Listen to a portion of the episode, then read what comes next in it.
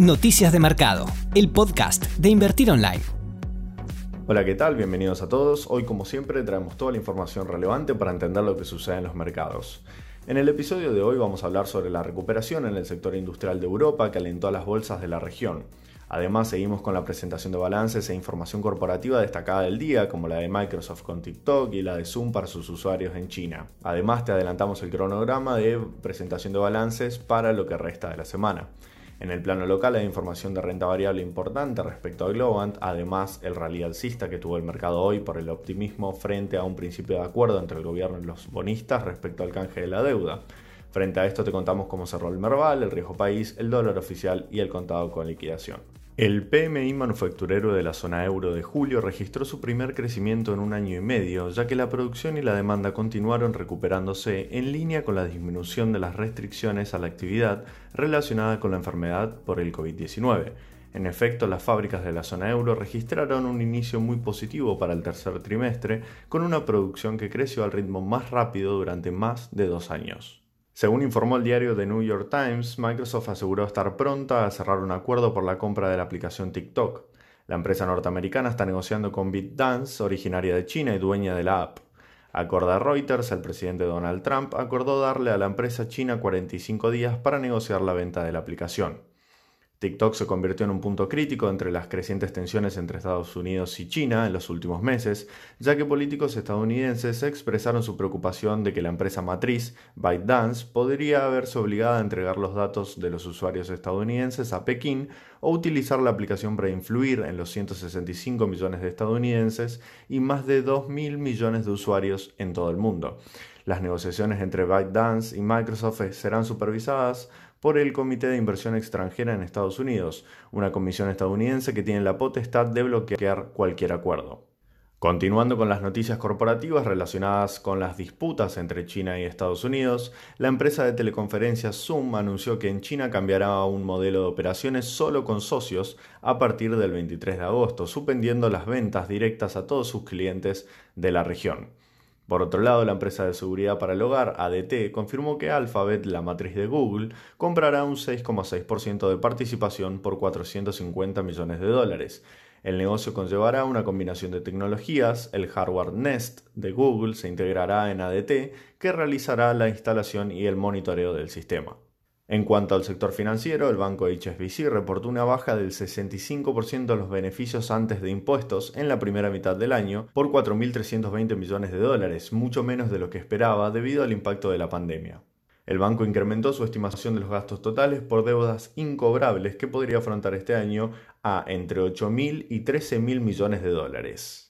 Otra de las compañías que reportó hoy fue la reconocida por sus autos de lujo y de carrera Ferrari.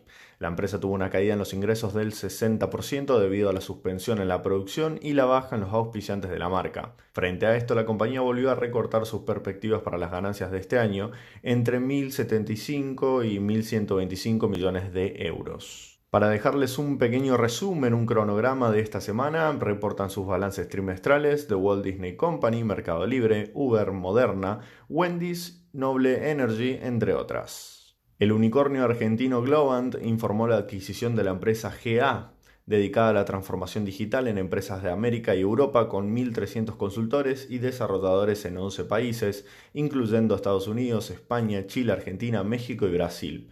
La empresa fundada por Martín Migoya pagó 42 millones de dólares en efectivo y 20 millones de dólares serán pagados en acciones ordinarias de la compañía. El plan de pago consiste en 45 millones de dólares a la fecha de cierre, 17 millones en dos años después de la fecha de cierre y 12 millones sujeto a cumplimiento de determinados objetivos en términos de venta y margen bruto. La adquisición refuerza las capacidades de Globant relacionadas con el almacenamiento en la nube y permite expandir su portafolio de healthcare y life sciences. Conocida la noticia, las acciones de la empresa, fundada hace 17 años por cuatro ingenieros de La Plata, alcanzaron un nuevo récord histórico en Wall Street al trepar más de un 3% por encima de los 179 dólares.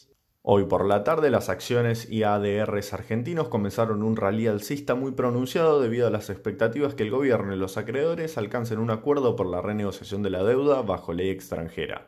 El presidente Alberto Fernández estuvo reunido con el ministro de Economía Martín Guzmán en la Quinta de Olivos para analizar los pasos a seguir. Según cuentan los medios, existe un principio de acuerdo entre el gobierno y los principales grupos de acreedores, particularmente en la parte económica, mientras que se siguen discutiendo algunos aspectos de las cláusulas legales. Se habla de un valor presente neto cercano a los 54 dólares por cada lámina de 100, con una tasa de salida del 10% por lo, que publicaron los medios sobre cómo será la contrapropuesta de los bonistas, se llegaría a los 54 de BPN con un mix de incremento en los pagos por parte del país de unos 130 millones de dólares anuales en el periodo 2020-2030 y entre 40 y 50 millones entre 2020 y 2024, dependiendo por supuesto de la combinación de bonos que se tome. Reclamarán además que el gobierno prorrogue el bono 2030, pero que tome en cuenta una tasa de interés superior al 1% en dólares y al 0,5% en euros. Ante esta noticia, los ADRs argentinos se dispararon hasta un 13%, mientras que las acciones argentinas revirtieron la baja con la que comenzaron el día por encima del 10%. Lo mismo sucedió con el índice de San Merval, que tras comenzar la jornada en caída trepó un 6,8% y superó los 52.000 puntos. Algunos otros indicadores importantes para observar en la cuenta regresiva para la renegociación de la deuda, aparte de los ADRs y el Merval que te mencionamos recién, el dólar oficial subió 25 centavos, mientras que el contado con liquidación cayó casi 2 pesos hasta los 122,25. El riesgo país también bajó hasta los 2.227 puntos, casi un 2%. Respecto a los bonos soberanos en dólares, también aumentaron motivados por el contexto. El caso del AA26 es particularmente sorprendente, que trepó más de un 10%, mientras que el resto subió entre un 1 y un 4,5%. Te esperamos en la próxima edición de Noticias de Mercado, el podcast de Invertir Online. Para conocer más información visita nuestro sitio www.invertironline.com y encontrarnos en nuestras redes sociales.